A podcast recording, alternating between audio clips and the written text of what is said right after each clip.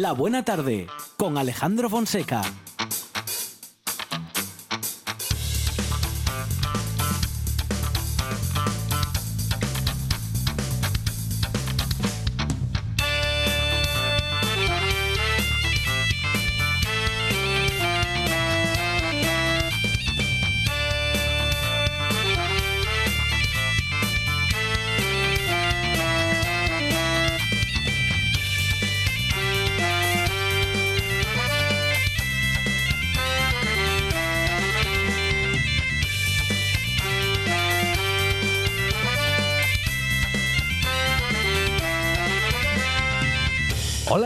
Buenas tardes. Son las 4 y 7 minutos de la tarde y esta es la radio del Principado de Asturias.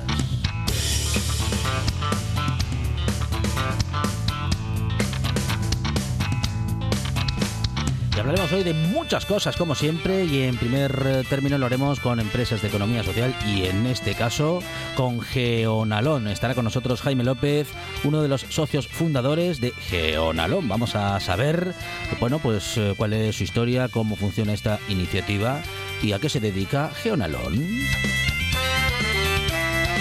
Sabemos que se dedica a escribir muy bien, entre otras cosas, nuestra compañera periodista Aitana Castaño. Hoy hablaremos de Rastros de Ceniza, una novela que cierra la trilogía minera de la escritora. Y tendremos las laderas del Naranco de José Manuel Pérez, que desde allí, desde esas laderas, eh, bueno, pues nos da consejos para nuestra huerta, consejos para cuidar nuestras plantas, consejos de naturaleza. El que naturalmente estará con nosotros también en el Mineta Regatos con nuestra lengua como protagonista será Javi Solís, que hoy tira de refranes para hablar de nosotros. Y habla de nosotros respecto de lo histórico Carlos María de Luis, que nos habla hoy de un dominico asturiano de apellido Álvarez Argüelles.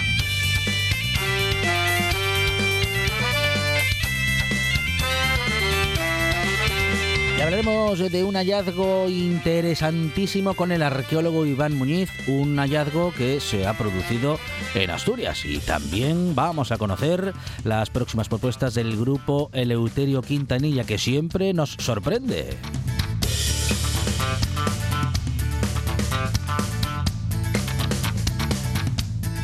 Y tendremos también tiempo para hablar con Raquel Goñi de la Confederación Española contra el Alzheimer. Hablaremos con ella de bueno, pues de esta enfermedad y de cuál es la situación en nuestro país. ¿Cuántos temas que no sabemos si nos dará tiempo a contarlo todo desde aquí hasta las 6 de la tarde? Tenemos en la producción a Sandra González. Más producción y cosas inexplicables de Radio Monchi Álvarez puesta en el aire Juan Saiz Pendas. Y en la presentación, servidor Alejandro Fonseca, que estará contigo hasta las 6, en esto que se llama La Buena Tarde.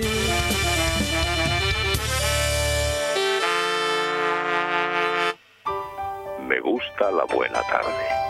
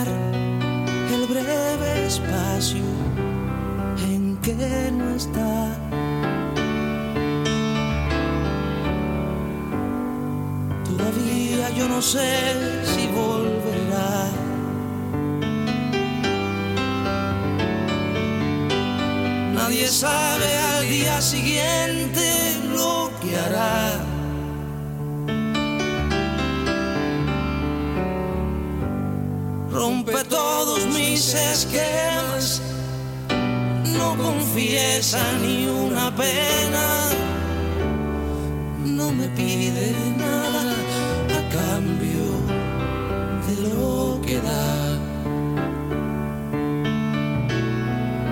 Suele ser violenta y tierna. Una de las grandes canciones que solía interpretar Pablo Milanés en este dúo, bueno, un dúo eterno con Silvio Rodríguez. Monchi Álvarez, ¿qué tal? Buenas tardes. Aquí estoy en carne mortal. Murió anoche a los 79 años Pablo Milanés, una voz que desde Cuba nos regaló esperanza, ternura y buenas historias. Sí, señor, gran poeta, gran cantautor e integrante de lo que se conoció en su momento como la nueva trova cubana y nos dejaba ayer, bueno, pues dejando esos vacíos enormes que dejan los grandes artistas. Todavía no pregunté, te quedarás. Temo mucho la respuesta de un jamás. La prefiero compartida. Ha luchado durante muchísimos años, ¿eh? pues eh, ha sido bueno, pues portador de una enfermedad que le tuvo muy, muy, muy, eh, bueno, pues muy preocupado durante muchísimos años. Bueno, y ha aguantado, ¿eh? aguantado, pues con toda la buena salud de la que ha podido y ha llegado a, bueno, pues a la eh, edad de 79 años. Lo perdíamos ayer, Pablo Milanés, siempre en nuestro recuerdo y bueno, pues le echaremos de menos, Monchi Álvarez. Mientras tengamos sus canciones, Claro, seguirá sí, viviendo sí. con nosotros. Claro ¿Se acuerda de aquel dúo que hizo con Víctor Manuel, que sacaron un disco en blanco y negro? sí, sí. Eh, bueno, yo lo fui a ver al Palacio de Deportes ese concierto. Mm. Mucho más que dos, creo que se llamaba. Eran Ana Belén, Víctor Manuel y amigos. Y Estaba. amigos, sí, Eso pero es. después sacaron un disco que era en blanco y negro. Ah, sí, sí, sí, sí. Y era fantástico ese, bueno. ese disco. Tenemos que escuchar a, a Victorín Sí. y a Pablo Milanés. Claro. Por cierto, Sí. que no quiero hacer yo un inciso del Mundial, ¿Qué pasó? pero están insistiendo los guionistas. ¿Qué dicen? Eh, eso es lo que le quiero preguntar. ¿Qué pasó esta mañana? Ah, no sé. ¿Qué Hora pasó? española. Ah, no. Con Argentina y Arabia Saudita. Ah, pero jugó Argentina. No. Ah. Ese es el problema. No, jugar no jugó. Estar estuvo, pero jugar no jugó. Bueno, cosas que pasan. Ya. Eh, efectivamente, mm, llegaba como uno de los favoritos y ahí está. Lo que suele suceder muchas veces. Que la soberbia en el Eh, sí, fútbol sí, es malísima. No se puede dar. En el fútbol y en la vida. Sí, no se puede dar, como dice, eh, bueno, en los lugares comunes del fútbol, ¿no? No se puede dar por ganado un partido antes de jugarlo, no hay rival pequeño. Bueno, pues todos esos lugares comunes hoy se hicieron completamente ciertos. Y, y mire que México la sí. Tata Martino. Sí, sí, sí. no sí. digo nada más. Y bueno, en fin, pues, bueno, afortunadamente todavía tenemos España, ¿eh? Ahí. Bueno, a ver, a ver lo que hace. Claro, claro. Eh, escuchemos a estos dos cracks. A ver, a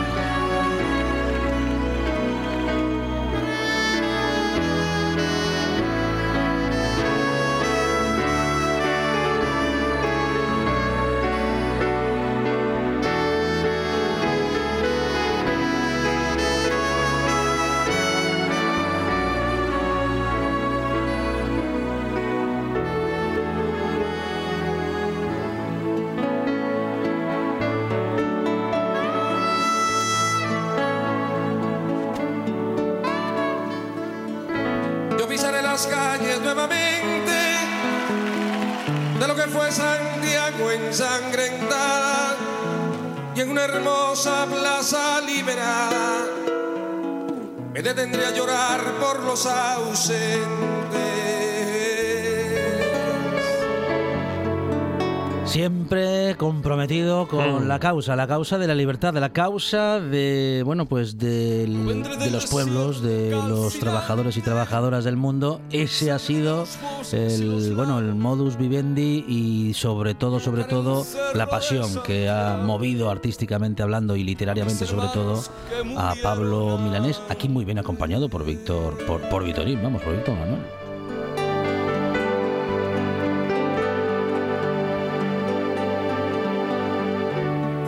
Yo olvido al que hizo mucho y poco, al que quiere la patria liberada. Bueno, pues seguiremos, seguiremos, seguiremos adelante recordando a Pablo Milanés, disfrutando de sus canciones. Mm, Bueno, pues los que lo que nos ha dejado como legado ya nadie podrá quitárnoslo y él estará siempre con nosotros mientras sus canciones vivan. Y claro, como le cantaba cosas que no caducan, pues seguirá seguramente siempre de actualidad. Monchi Álvarez, gracias. De nada.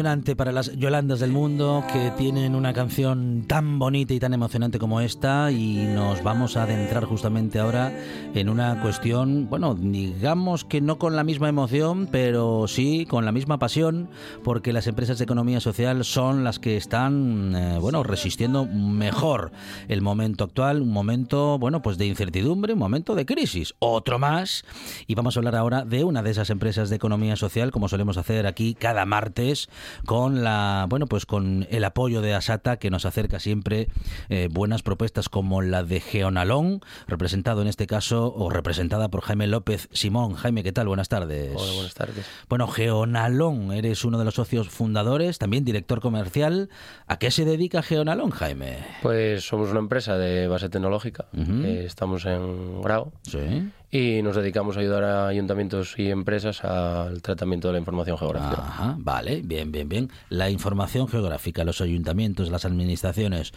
¿Qué tipo de información geográfica eh, y geológica necesitan o suele necesitar, eh, suelen necesitar las, las administraciones? A ver, eh, nosotros trabajamos con información geográfica, Sí. geológica. Ah, bien, vale. Pues nos quedamos por alguna vez tiramos de ella, Yo hice no. ahí un añadido, pero no, es geográfica. Geográfica. Muy bien. Pues ayudamos a, a las administraciones. A ver, nosotros cuando, cuando empezamos, bueno, cuando acabamos la carrera, cuando hicimos luego un máster y demás, Sí. eh, empezamos a hacer pues prácticas en diferentes sitios públicos, entre ellos ayuntamientos. Sí. Entonces, bueno, nos empezamos a dar cuenta que, que todo lo que nos- a nosotros nos habían enseñado en la carrera sobre, Sí. sobre información geográfica, sobre sistemas de información geográfica, que son las herramientas Mm. con las que se, con la que se trabaja la información geográfica que se va produciendo en los ayuntamientos o cualquier, bueno, en cualquier ente Ujú. público o privado, pues que no había nada hecho, simplemente. Entonces, pues... em, Estaba todo por hacer. Sí, básicamente la mayoría de los ayuntamientos, las cosas que tenían obligatorias Ujú. y que se tenían que trabajar con GIS, porque aún sí que se utilizaban a lo mejor herramientas que como bueno AutoCAD, que es más de, Sí. de arquitecto, pero con GIS se trabajaba muy poco. ¿Qué es GIS? El sistemas de información geográfica, Muy se bien. en inglés. Vale, vale. Es lo mismo. Pues no sé, no, no, no estaban trabajando con ello, entonces vimos ahí un poco la oportunidad y bueno, al final eh, fue duro al principio porque empezamos, pues imagínate, ayuntamientos pequeños, hasta que por ejemplo hubo uno ahí por el año 2017 Sí. que fue Boal, el primero que, que empezó a darnos un poco de caso. Y ahí empezamos a hacer numeraciones de, la numeración de las viviendas. Para que te hagas una idea de cómo está todo, Sí. Eh, los ayuntamientos en las zonas rurales no saben dónde vive la gente. Ajá. No tienen no, numeración. no tienen numeración. Ajá. Entonces, ¿qué pasaba? Que, claro, cuando esto empezó a evolucionar con el tema, ya no ya no emergencias, que es algo importante, obviamente. Por eso- y eso es de siempre. Claro, claro. Pero claro, ¿qué pasó? Que ahora los servicios de paquetería no tenían problemas para, para repartir por las casas. Mm. Por ejemplo, si daban de alta algún servicio como teléfono, internet y demás, pues tenían un montón de problemas. Y bueno, pues los ayuntamientos iban solventándolo poco a poco, haciendo sus, sus chanchullos y demás. Ajá. Pero no, al final el problema no. apaños, un claro, no, no acababa de so- de resolverse. Sí, sí. Entonces aparecimos nosotros, empezamos a hacerlo ahí en, en Boal. Salió la cosa más o menos bien y entonces pues a raíz de ahí fueron saliendo otros, otros consejos, pues ahora llevamos ya más de 20. Bueno, bueno. Y bueno, al final toda esta información, para que la gente se haga un poco de, de idea, pues esta información tiene reflejo en Google Maps. Entonces el producto final es que cada casa eh, en Google Maps puedas ir, pues está geolocalizada, puedes ir Tiene, claro, tiene- directamente. tiene un número que a Tiene lo un nu- mejor tiene hasta una referencia, Hasta tiene- hace un tiempo, mm, como decías, no tenían un número concreto. No tenía. Bueno, sí la calle, la calella, el camino, Sí, tal, bueno, pero no el número. Podría venirte el núcleo, lo que y ¿qué pasa? Que antes, pues a lo mejor los vecinos, como, como los pueblos estaban más Claro, habitados, claro, pues, claro. pues si había una emergencia, pues Sí. al final todo en los pueblos la gente se volcaba y ayudaba. ¿Qué pasa? Que ahora en un pueblo, pues no sé, en un pueblo de Somiedo, un pueblo de Sobrescobio, Mm, mm. a lo mejor hay dos personas viviendo en el pueblo, tres personas. Entonces, si tienes un- una urgencia, es que no hay, no hay gente ni para que te avisen de, de dónde está la casa. Entonces, de esta manera, pues eh, tú pinchas y te lleva, te lleva directamente al sitio exacto. Porque tiene referencia, o sea, tiene referencia geográfica, tiene X y Y. ¿Y qué más, qué más trabajos se hacen desde Geonalón, Jaime? A ver, pues también al- Sois, sois, eh, tenéis allí arquitectos, ingenieros forestales, topógrafos, eh, sí, bueno, colaboramos con biólogos y geólogos. eh, no, biólogos y geólogos. Biólogos no, vale. Eh, trabajamos con, colaboramos con diferentes profesionales de Sí, distintas sí, sí, materias, sí. arquitectos, trabajamos con historiadores del arte, estamos haciendo eh, trabajo de, mm, en, en el ayuntamiento de, de Luarca, del catálogo urbanístico, que ahí colaboramos con, con licenciados en Derechos, en, en Historia del Arte y demás. Muy Al bien. final hacemos grupos multidisciplinares. Eh, también para ayuntamientos hacemos inventarios de caminos públicos, que es otro problema que tenían muy bastante gordo. Ajá. Y es que con el despoblamiento, al final la gente que, que se quedaba en los pueblos, Sí. o que se queda en los pueblos, es muy poca. Entonces la gestión del territorio la manejan unos pocos. ¿Y qué pasaba? Que te encuentras con que caminos públicos pues que se cortan, se- hay apropiaciones y demás. Y entonces los ayuntamientos se veían con quejas de los vecinos. Pero ¿qué pasa? Que sin inventario de caminos eh, la información que te quedaba era muy coja a la hora de ir a un juicio o, de, o- o de resolver el problema, básicamente. sí, sí, sí. Entonces, bueno, nosotros al principio pues eh, fue complicado hacer ver que, aunque fuera obligatorio, que era necesario. Eh, hablamos con una empresa, una empresa del País Vasco y, y intentamos traer a Asturias el- la metodología que ellos utilizaban allí y en Navarra, que, la veíamos que era, que era muy buena dentro de nuestro campo. Y, y la intentamos traer a- aquí y bueno, ya llevamos ya unos cuantos ayuntamientos también trabajando con ellos. Es un trabajo costoso y laborioso, sobre todo por, por la realidad geográfica que hay, que hay en Asturias, que hay una cantidad de caminos impresionante. Para que te hagas una idea, en uno de los concejos más pequeños de Asturias, como es Muros del Nalón, hicimos la primera parte del trabajo que la entregamos ahora en noviembre y, y salían más de 190 caminos. Guau. Y, y eran Solo, solo, Solo en muros de Nalón. 8 kilómetros cuadrados. que- Entonces, pues al final te das cuenta que, que lo necesario que es, porque si en 8 kilómetros cuadrados tienes 190, si eso lo multiplicas, pues, Sí, pues sí, sí. imagínate en un, un concejo mucho más grande, como puede ser, yo que sé, Cangas de Narcea, Tineo, eh, Valdés mismamente, pues. ¿Y cómo, cómo se hace cómo se hace ese trabajo? Porque claro, nosotros vamos a decir que eh, cuando andamos por mm, calles, caminos, calellas, bueno, vamos a decir que nos encontramos con el trazado, nos encontramos con aquello ya hecho. Eh, vosotros tenéis que descubrir dónde están los caminos, eh, si ese camino está nombrado o no. eh, Bueno, a ver, descubrís nuevos caminos que no se sabía que estaban. En realidad no te puedo dar muchos, muchos detalles Ah, vale, de, vale, de la vale, metodología por Ah. contrato, no por otra cosa. Bueno, bueno. Pero bueno, sí, nosotros nos basamos en fuentes históricas, básicamente. Ajá, ajá. Y, y a partir de ahí, pues eh, intentamos dirimir eh, y justificar que cada, que cada camino es público. Eh, usando fuentes, fuentes históricas, luego también utilizamos un poco lo que, las- lo que nos comentan los vecinos de... ¿Qué pasa? Que este trabajo a lo mejor, pues si se hubiera hecho hace 20 o 30 años, hubiera salido mejor que ahora. Ujú, ujú. Porque los vecinos es muy importante Porque teníamos gente Claro. mayor que tenía un conocimiento histórico Claro, es. que ahora ya es más difícil de obtener. Claro, porque ahora son los hijos, ya no son los padres que fueron los que vivieron allí, y a lo mejor pues son los hijos que, que viven ahora en Oviedo, en Gijón, y que, que ahora vi- tienen la casa familiar o van allí eh, los fines de semana, pero no hacen vida como hacía la gente que, que al final vivía del medio rural. Entonces, pues, pues sí que la aportación es importante, pero sí que sa- sabemos que hace 20, 30 años hubiera sido y hubieran quedado los trabajos mucho mejor. Pero bueno, al final utilizamos diferentes fuentes. Lo más importante, hacemos trabajo de campo, nos pateamos los, los caminos, Y habláis con la gente, habláis hablamos con con, los la gente de aquellos y vamos lugares. con la gente de los pueblos, porque Ajá. siempre en cada pueblo hay como un representante, Sí, gente que, sí. que bueno, que lleva un poco, siempre gente en todos los sitios como el Sí, Cotar, un sí, poco que le sí, gusta sí. el tema de Ujú. manejar un poco el tema social y organización, y entonces nos ayudan mucho, que los- los- se lo agradecemos mucho porque a nosotros nos ayudan. Y bueno, luego, pues, luego hacemos un periodo de alegaciones que es obligatorio y que la gente pues, puede oficialmente cuando. Porque hay veces que ya ves como son los pueblos que, que en el momento no lo dicen, pero luego sí lo dicen. Entonces, pues, pues utilizamos un poco eso y, y al final pues intentamos pues ayudar al ayuntamiento a que pueda resolver y gestionar todos esos problemas sin tener que ir a un, a un juicio que al final eh, para el ayuntamiento es un coste. Y un coste para el, ayunt- el ayuntamiento es un coste para, para todos o sea para todos los habitantes de- del, ayunta- del ayuntamiento y, de- y del concejo en cuestión. Y entonces pues ahí es otra línea de, de negocio que estamos tratando como puedes ver en el medio rural la mayoría y luego otra línea de negocio que tenemos es con las y que estamos intentando desarrollar más Sí. porque es difícil es con las empresas privadas. Eh, el año pasado mismamente eh, trabajamos con una empresa finlandesa, se llama Molok, que bueno eh, a partir de un de un contacto que hicimos en un networking que ya no me acuerdo ni dónde fue.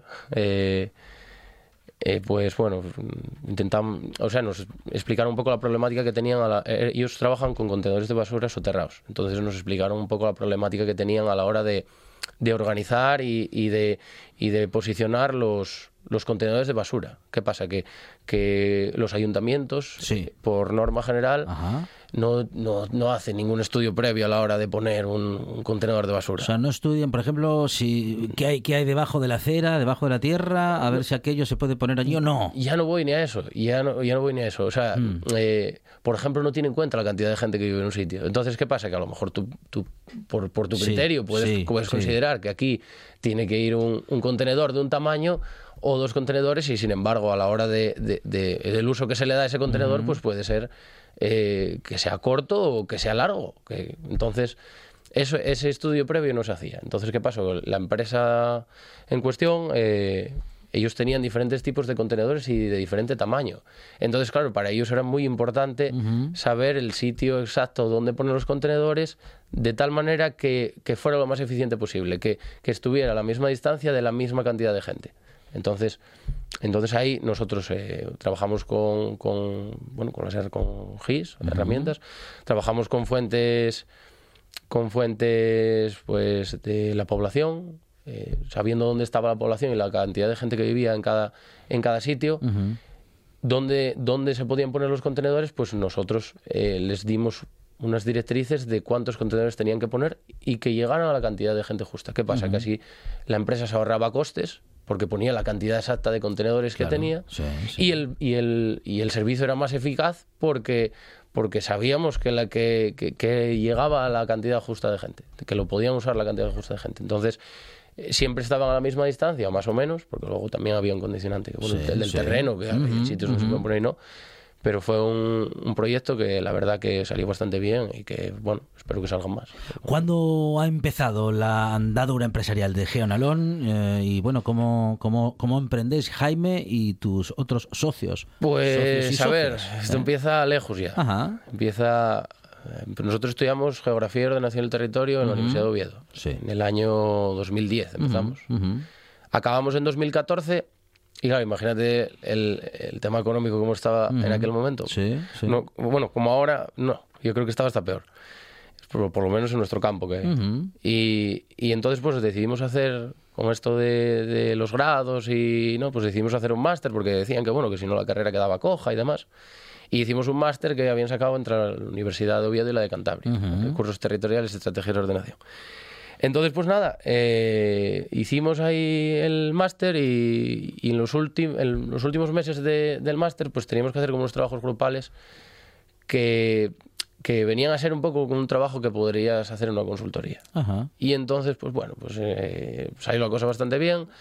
volvimos a hacer, eh, hicimos prácticas también en diferentes sitios y demás. ¿Y qué pasó? Que en el año 2015, que fue cuando acabamos el máster, pues las opciones laborales eran bastante limitadas. Ajá. La mayoría de la gente de nuestra generación o opositaba o se iba a Madrid, o a. Barcelona, o incluso fuera de España. ¿Qué pasa? Que a nosotros no, pues no nos apetecía mucho salir fuera. Sí, sí. Quiero decir, entonces, pues las opciones, siendo como eran bastante limitadas y sabiendo que, que había bastante trabajo por hacer en, en los ayuntamientos principalmente, que era lo que nosotros conocíamos, pues dijimos, oye, pues igual eh, por lo menos intentarlo. Quiero decir, al final eh, somos gente que, que tenemos cierto amor a, a la tierra, Claro, claro. pues pues antes de tirar la toalla y, y- y emprender en otro sitio otra aventura, pues pues lo empezamos a hacer aquí en Asturias. Una iniciativa empresarial que lleva, bueno, pues ya unos cuantos años y que ha empezado, pues como, como suele suceder, de menos a más y sigue creciendo con Jaime López y con más socios eh, que son parte de esta empresa, de Geonalón. Bueno, ¿cómo, ¿cómo veis el futuro, Jaime? Bueno, pues la verdad que desde, desde hace dos, tres años, la verdad que la situación económica para los ayuntamientos mejoró bastante, porque antes tenía mucha deuda, entonces eso a nosotros nos, nos viene bastante bien, porque tienen más recursos que pueden gastar y, y- y si tú presentas un proyecto que, que, sea, que es necesario, pues, pues suele, ahora mismo, pues solemos tener bastante, bastantes encargos y se- van saliendo bastantes proyectos. Y, y bueno, por ahí pues esperamos seguir creciendo. Ahora estamos vamos a empezar a trabajar en Madrid también, porque también ahí tienen problemas con el tema de la información geográfica Sí, por allí, sí. cosa que, que pensamos, porque eh, cuando tú hablas de un ayuntamiento siempre crees que está todo mucho mejor de lo que está, incluso para nosotros que trabajamos para ayuntamientos, Sí, pues nosotros nunca pensamos que en Madrid fuera fu- pudieran tener problemas, pues también los tienen. Ya ves. Con todo lo que teniendo más recursos que aquí. Sí, sí, sí. Y, y, bueno, pues un poco crecer, crecer fuera de, de Asturias y en otras comunidades. Y, y, bueno, eh, ahora vamos a intentar abrir otras vías de negocio, también al hilo de la información geográfica, porque bueno, dentro de, de lo que es un, un GIS, que son las, las herramientas o las capas, o donde, donde se tiene toda la información geográfica del municipio, claro, nosotros partimos de la base que es cero, pero bueno, eso puede tener un recorrido mucho más amplio. Es decir, por ejemplo, aquí en Gijón tiene un GIS muy potente, de los más potentes de, de España, prácticamente. Tiene una oficina muy, muy potente. Y claro, tiene un, están muy avanzados. Pero, por ejemplo, hay otros sitios que no. Y ahí queremos ayudar nosotros a, a digitalizar, por ejemplo, las conducciones de agua, eh, pues los bancos. Es que cualquier cosa que, esté en el territorio, pues tiene, eh, tiene que ser inventariada. Y en el momento en que está en el territorio ya tiene una referencia geográfica. Y por tanto, ya es susceptible de que aparezca en un GIS. Entonces, el GIS lo que te ayuda es a la gestión de todos esos recursos que tienes, a saber cuántos tienes, a saber el, el estado en el que está, el mantenimiento que tiene que llevar. Al final, lo que, lo que te, te favorece es a una, a una buena gestión, a ser eficiente y ahorrarte dinero, que al final es lo más importante, básicamente. Sí, sí, sí. ¿Quieres añadir algo? Sí, Sí, y, y por último, pues estamos intentando trabajar eh, los GIS con inteligencia artificial. Eh, vamos, a vamos a intentar desarrollar por esa vía porque vemos que tiene muchas posibilidades. Tema de, de no solo lo que tengo, sino lo que puedo llegar a tener cómo puedo llegar a evolucionar. cualquier, cualquier variable, cruzando variables. Y vamos a intentar un poco eh, tirar por ahí.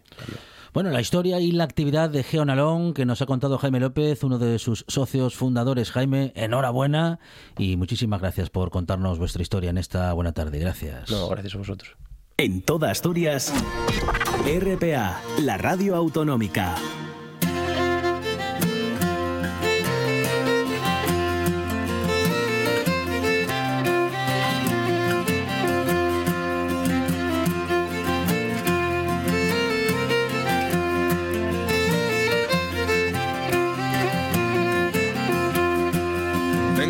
Tengo el mío suan en la cama, y galán no puede ser. Durmite neñín del alma, vuelve mañana el estrés. Y la cólica en la pola, y pa' acá volvió el mío suan. Curri neñín que mañana, los meus cuellos te verán, no llores nin. non Bueno, momentos ahora para hablar de, de Icon, una escritora, periodista de Asturias, asturiana como Aitana Castaño. Aitana, ¿qué tal? Buenas tardes. ¿Qué tal, chavales? ¿Cómo están? Muy bien, muy bien, Aitana. Bueno, con la, la última novela, la última publicación de tu trilogía minera, Rastros de Ceniza, que estábamos, bueno, que ya veníamos anunciando desde hace unas semanas y que, bueno, en los próximos días ya estará en librerías. Hoy ya hemos visto en redes sociales algunas librerías que han recibido ya eh, parte del material, Aitana. Sí. Claro, claro, hay que, hay que repartir el pescado antes de venderlo, antes de, tal. Entonces sí, ya las librerías están recibiéndolo esta semana y a la venta ponse el día 28. Como bien dices, nada, Restos de cenizas, que ya el, el tercer libro de la trilogía que hacemos Alfonso Zapico y yo, contando un poquitín la historia de los cuenques mineros. Hasta ahora habíamos hablado de memoria. Sí. Y a partir de, de en este, la verdad es que ya no solo hablamos de memoria, ya también hablamos de de testimonios que nosotros vimos con nuestros propios ojos, porque Rastros de Ceniza, que como bien dices, una novela está ambientada en los años 2000. De modo que ahí ya no es tanto el relato de lo que os hayan contado y demás, bueno, o que, los, que os hayan contado, que hayáis leído y demás, sino que en este caso ya de cosas vividas, de cosas que en las que estuviste, bueno, no sé si implicados directamente, pero en cualquier caso... bueno, eh, no, porque algunas cosas son como delitos. Sí, sí, no, mejor, mejor no estar implicados en ninguno de ellos, claro, porque recordamos eh, que esta es una historia, un thriller ubicado en el imaginario pueblo de Lanka, cuyos habitantes viven, bueno, pues una, una trágica desaparición, la de su propia alcaldesa, Aitana. Sí, la alcaldesa aparece ahorcada y una de las primeras personas que, que encuentra a la alcaldesa ahorcada y eh, Aurora Montes, que es una periodista que trabaja en la radio local y que, que podríamos pensar que se me parece un poco a mí, vamos a dejarlo en que sí algo se parece. Yo creo que ella más guapa y más alta, porque yo ya que la escribo, pues la pongo más alta y más guapa. Sí. Y, y bueno, ya y, la muerte de la alcaldesa, pues eh, lo que deja, lo que empieza, lo que enseña, lo que a lo que asolella y es una trama corrupta en la que está implicada la propia alcaldesa y algunos líderes políticos y sindicales de, de la, del pueblo de Lanca que como bien dices, yo un pueblo inventado. Yo como, yo cuando lo tengo en mi mente, yo muy parecido a, muchos pueblos de los cuencas mineros en los que yo vivo, porque claro, tampoco eh, voy a, inventar ahora la pólvora. Claro. Pero que sepa todo el mundo que está la capital del concejo donde está Montecorvo, que es el pueblo que inventó Alfonso Zapico en la balada del norte y que también nosotros utilizamos en, en el libro Carboneras. Montecorvo es un pueblo más pequeño y Lanca es como la capital de ese concejo. Bueno, eh, una historia en la que nos vamos a ver, por supuesto que sí, seguro que sí, Aitana, bueno, reflejados y reflejadas, porque es una historia que, bueno, nos va a sonar, nos va a sonar mucho, ¿no? todo nos va a sonar un poco conocido, un poco familiar. a ver, a ver, hay cosas que, lógicamente, eh, hay cosas que nos van a sonar. Lo que pasa que yo pienso, si no sé si se me enfadará alguien que se dé por aludido, pero yo creo que no se va a atrever a decirlo porque los que se pueden andar por aludidos por cosas males como los eh, las tramas corruptas o los eh, modos los modos de mafia no creo que se atrevan a decirlo. Pero bueno sí son cosas que nos suenan porque además muchos de ellos también eh, es verdad que fueron o sea hubo tramas corruptas que fueron ya públicas y se conocieron y, se están y se incluso se juzgaron pero bueno la verdad es que eh, rastros de ceniza y una historia totalmente inventada ficcionada porque además mira yo fue poco en una película escuché decir a, a un protagonista más la película no no es ninguna película de culto ni nada así no no no y una película como de superhéroes, no sé decir ni el nombre. Y decía, la diferencia entre la ficción y la realidad es que la ficción tiene que tener sentido. Entonces, eso pasa en Rastros de Ceniza, que yo tuve que dar muchas vueltas para que tuviera sentido la historia. porque en la realidad, mm. en la verdad, o sea, mm. la, realidad de la vida, ya no solo de los cuencos mineros, sino de, de, toda España, en aquellos primeros 2000, que eran los de las vacas gordas, todo antes de la gran crisis del 2008, era un poco surrealista. no, mm, tenía mucha razón de ser. que en sitios como Valencia se, ganar, se gastaran miles de millones de euros en, en organizar de repente una carrera de Fórmula 1 o que, bueno, todas las tramas mafiosas y corruptas que salieron a lo largo de, de, España, que salieron a la luz en después de aquellos años, fueron muchísimas. Eh, claro que la nuestra tenía apellido, tenía un apellido que eran fondos mineros, pero en realidad eh, tampoco es muy distinto a lo que pudo ocurrir en otros sitios de Asturias y de España cuando hay vaques gordes, pues hay gente que se aprovecha. Yo siempre digo, yo lo que quiero dejar claro y es que no creo que Además, yo soy una persona que tengo una conciencia política, que creo muchísimo en la política, creo muchísimo en el sindicalismo. Yo solo tengo un carnet en esta vida y el de comisiones obreras y llevo a mucha honra, pero yo sí creo que hay que criticarles cosas que se, que se hicieron mal porque hay que mejorarles y lo que sí creo es que eh, a- no, mm, no a todo el mundo le explica eso. Eh, no el hecho de que pertenezcas a un sindicato o a un partido político en concreto no te hace mafioso. Lo que te hace mafioso es tu ambición personal. Y entonces yo, y una de las cosas que queremos contar en, en Rastros de Ceniza, de cenizas, que llegue, lo que hace mal a la gente es la propia, somos nosotros mismos. Nosotros si somos ambiciosos y somos vanidosos eh, y lo llevamos a, a nuestro terreno laboral, pues pues nos convertimos en males personas. Entonces. Después, los, lo- de lo que nos aprovechemos puede tener muchos apellidos. Pueden llamarse fondos mineros, o pueden llamarse fondos agrícolas o de reestructuración. Pero yo creo que al final los pecados capitales no tienen apellidos, solo tienen lo- los nombres, ¿no? Avaricia, vanidad, bueno, avaricia, gula, que es la que me Mm, gusta a mí, y la ujú. lujuria también, y después los malos, ¿no? La, la envidia y, y eso, todo, todos esos eh, pecados que, que además lo que te hacen es hacer peor la sociedad en la que estás. La malver- Entonces, en Rastros de Cenizas Sí. contamos todo eso. Iba a decirte, Aitana, que la malversación eh, es ese nombre que, como dices, tiene muchos apellidos y a la que cuando, bueno, pues hay muchas personas que si tienen la oportunidad de acceder lo hacen, lo hacen en su propio beneficio sí, sí. o en el de su De propia hecho, yo creo que organización. pertenecemos, pertenecemos a, a un país que para mal o para bien lo tiene metido en su ADN, pero no de ahora, desde hace muchísimos siglos. O sea, ya la reina María Cristina, la de María Cristina me quiere gobernar, Sí, ya ella sí. ya hacía prevaricación, la tía. Eh, entonces sí, bueno, es algo que forma parte de, de nuestro de nuestro ADN nacional, aunque nos aunque no nos guste. Entonces, ¿qué, qué podemos hacer? Desde luego, si estás dentro de las instituciones, luchar porque no sea así. Yo creo que los partidos políticos, algunos más que otros en los últimos años, están intentando que no sea así y están desde luego penando a los a, a los integrantes de esos partidos y de esos sindicatos que lo hacen. Digo, algunos partidos políticos, otros no lo hacen claramente no lo hacen, o sea, no soy yo, lo dice, o sea, se ve todos los días y después lo que hay que hacer también es pues eh, si contarlo, contarlo en novelas, en películas, en y, y no y no esconderlo, porque al final yo creo que que cuando muchas veces se dice esa frase de eh, el que el que está el que olvida la historia está condenado a repetirla, pues esto es igual. Estas historias que tienen que ver con el dinerín también hay que contarles bien para que eh, para que la sociedad y la gente nos demos cuenta cuando se están haciendo malas artes. Y entonces, para ello, yo meto a, a mucha gente en- dentro de una novela, porque a mí lo que más me gusta de Rastros de Ceniza, que tan mal que yo lo diga, pero bueno, yo, yo ya no tengo hueles, entonces puedo Mm, decirlo. mm. Eh, llegue y una novela coral, o sea, aquí hay muchísima gente. Hay malos, hay buenos, hay regulares y hay eh, de todo tipo. Está Telvi, que es la limpiadora del ayuntamiento, está. Isabel María, que es la, la alcaldesa que aparece ahorcada, Aurora Montes, que mencionaba antes, que es una periodista que se ve de repente inmersa en todo eso sin tener ni idea. Está Manuela, que es la jefa de, de, de Aurora en la radio.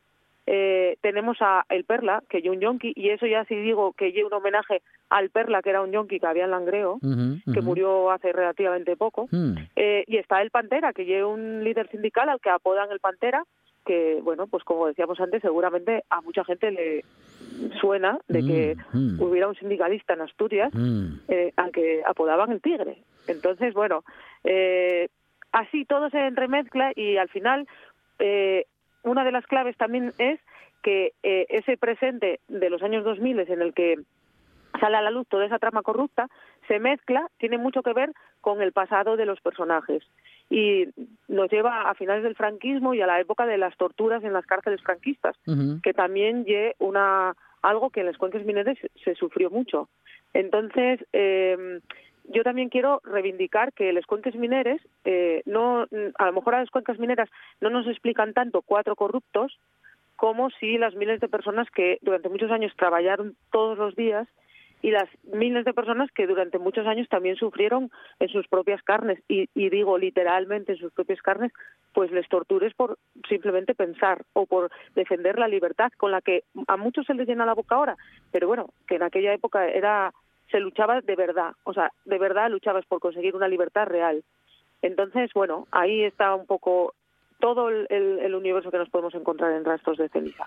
Para lo bueno y para lo malo, nos encontraremos en esta novela como asturianos. Tienes y- que dejarme decir una cosa. Diga, diga, diga. Tienes que decirme, o dejarme decir que la novela lleve pez de plata, porque si no, el editor. Ah, bueno, claro. Salvador, Sí, sí. ríñeme. Claro, claro, claro. Es que hay que recordar la editorial. Sí, es verdad. Bueno, esa es un recorrido Claro. que solemos hacer en el final de las entrevistas, Aitana, pero haces Vale. bien en adelantarte. No vaya a ser Si que no, se... ríñeme. Claro, no vaya a ser que se nos olvide que está editada por Claro. Pez de Plata, que sabemos que es una buena editorial porque cada poco hablamos Sí. de algún libro que Jorge Salvador eh, selecciona. no para, no para.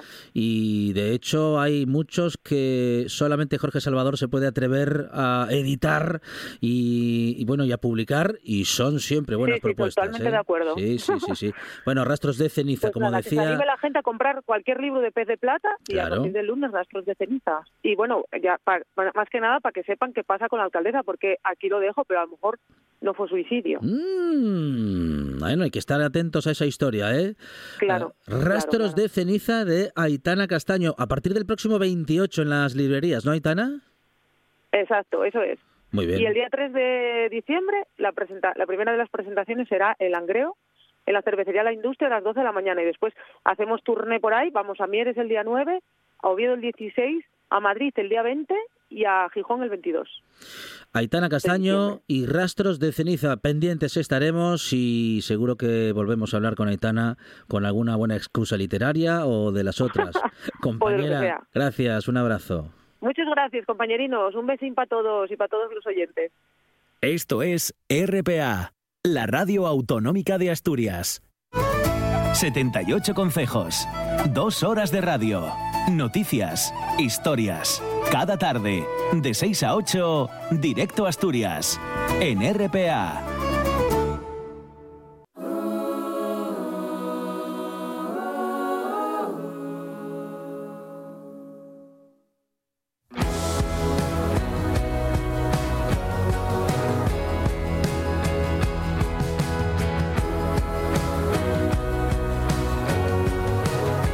La buena tarde, con Alejandro Fonseca.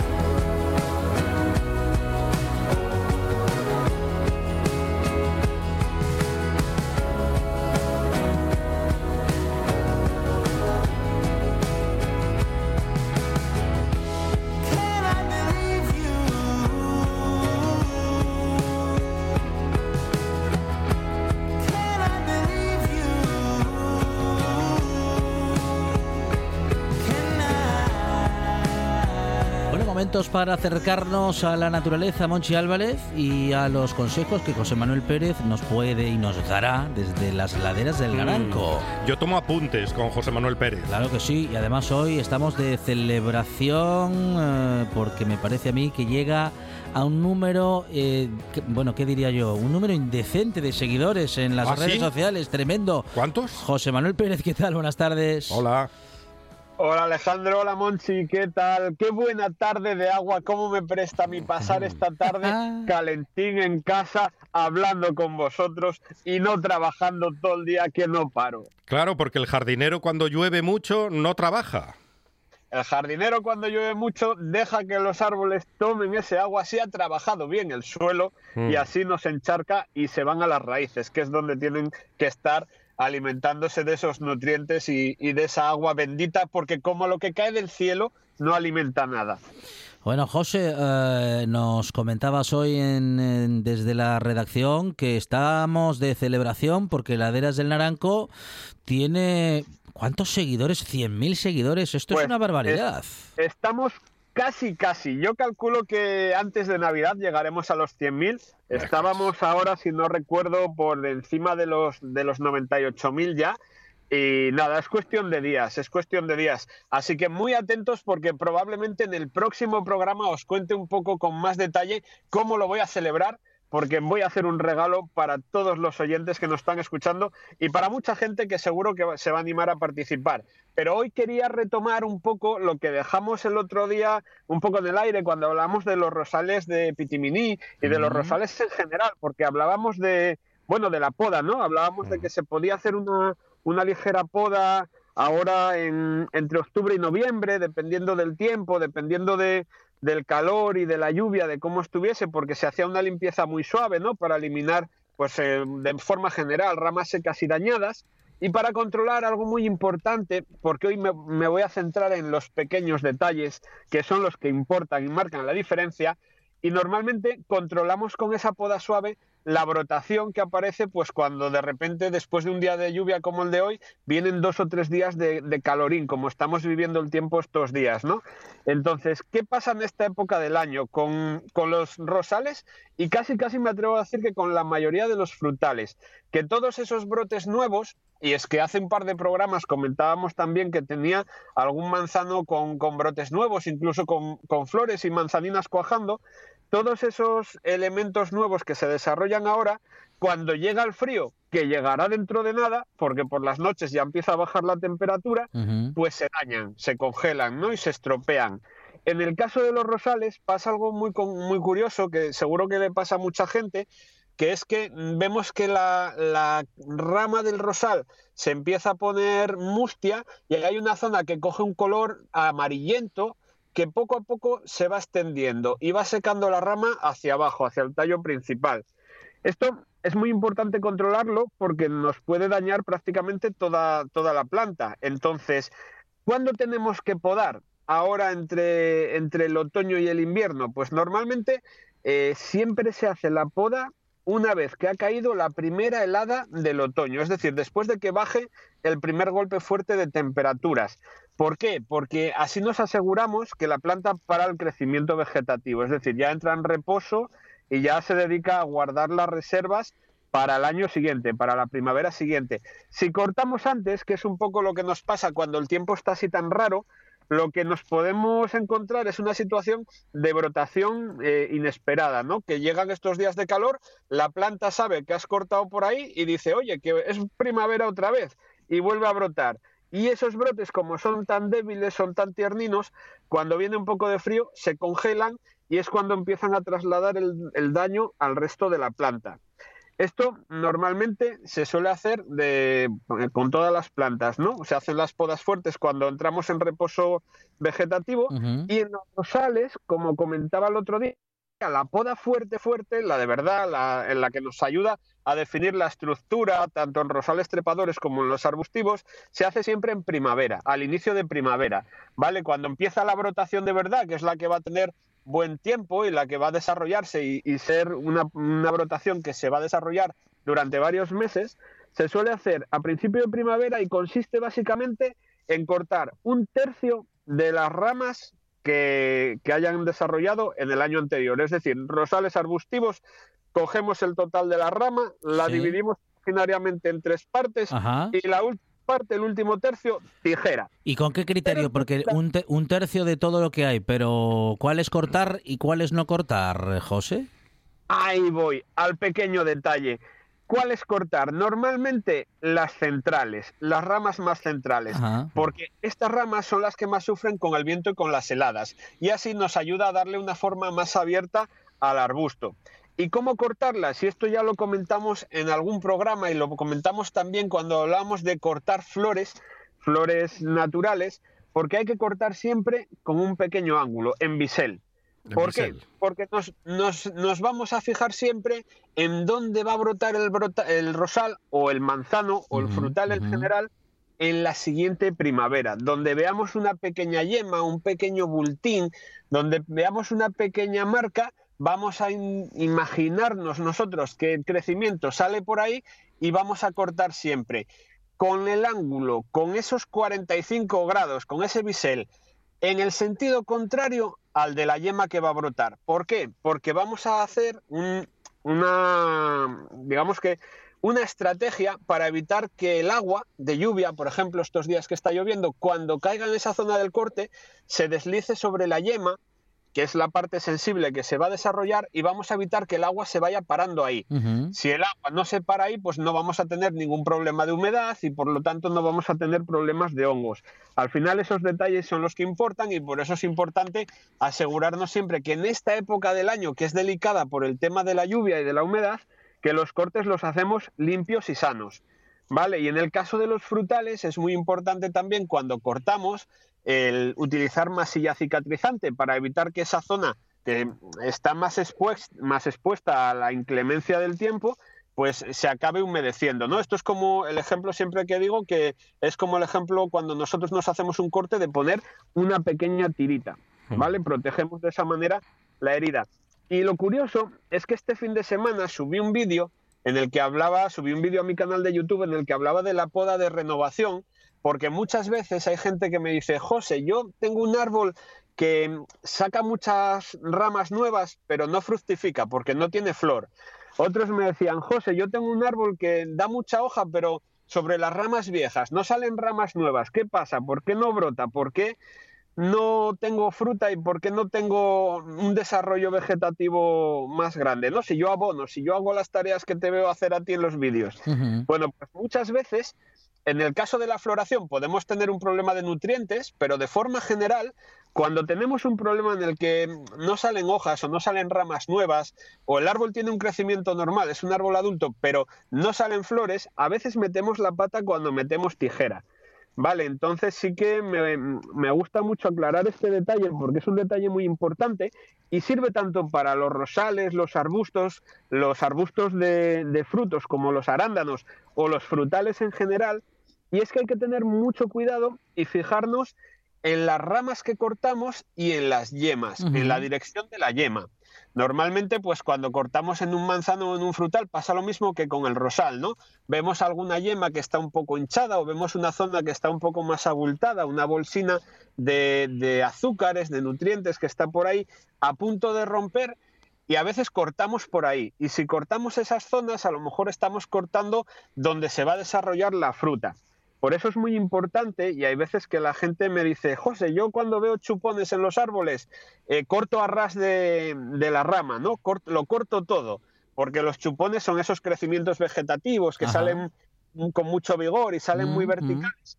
Y a veces nos pasamos cortando. Entonces me estoy encontrando con que mucha gente me dice, José, yo corto siempre a ras. Y otros me preguntan, José, ¿tú cortas a ras o dejas tocón? ¿Dejas un trocín de, de rama? ¿Dejas un trocín de, de margen, ¿no? Para no cortar mucho. Y aquí la clave, yo siempre digo que es la misma, y es que como se puede podar todo el año, eh, podemos podar tanto en primavera como en verano, en otoño y en invierno, siempre que no llueva y haya mucho frío, pues lo que tenemos que hacer es podar poco y podar más a menudo. ¿Por qué? Porque el problema mayor con el que me suelo encontrar cuando un árbol no renueva, no tiene vegetación o no tiene fruta o no tiene flores, es que cortamos de más. Y muchas veces cuando tenemos esos crecimientos, esos chupones, si en vez de cortar a ras, dejamos, no sé, pues por deciros una medida estándar, eh, dos dedos, tres o cuatro centímetros, que viene a ser el equivalente a dejar una o dos yemas, pues lo que estamos garantizando es que ese árbol en primavera vuelva a tener un desarrollo por ahí. ¿Vale? Entonces, tenemos que tener claro que cuando cortamos, por ejemplo, en primavera y en verano, lo que hacemos es que el árbol engorde las ramas y cuando cortamos en otoño e invierno ahora, lo que hacemos es fomentar la vegetación para el año siguiente. Y garantizando eso, garantizamos la renovación. José, nos quedamos con apenas 20 segundos. Recordamos que tenemos activo ese descuento para los oyentes de RPA y de la buena tarde. Efectivamente, en agraliajardin.com tenéis un descuentín del 10% con el código AgraliaRPA para comprar la masilla, las tijeras o lo que necesitéis esta temporada. Y hay que sumarse a esos seguidores en Laderas del Naranco en el canal de YouTube, donde vamos a poder disfrutar de todos estos consejos y muchos más. José Manuel Pérez. El martes os lo cuento con detalle. José Manuel Pérez, Laderas del Naranco, compañero, gracias. Un abrazo. Un abrazo.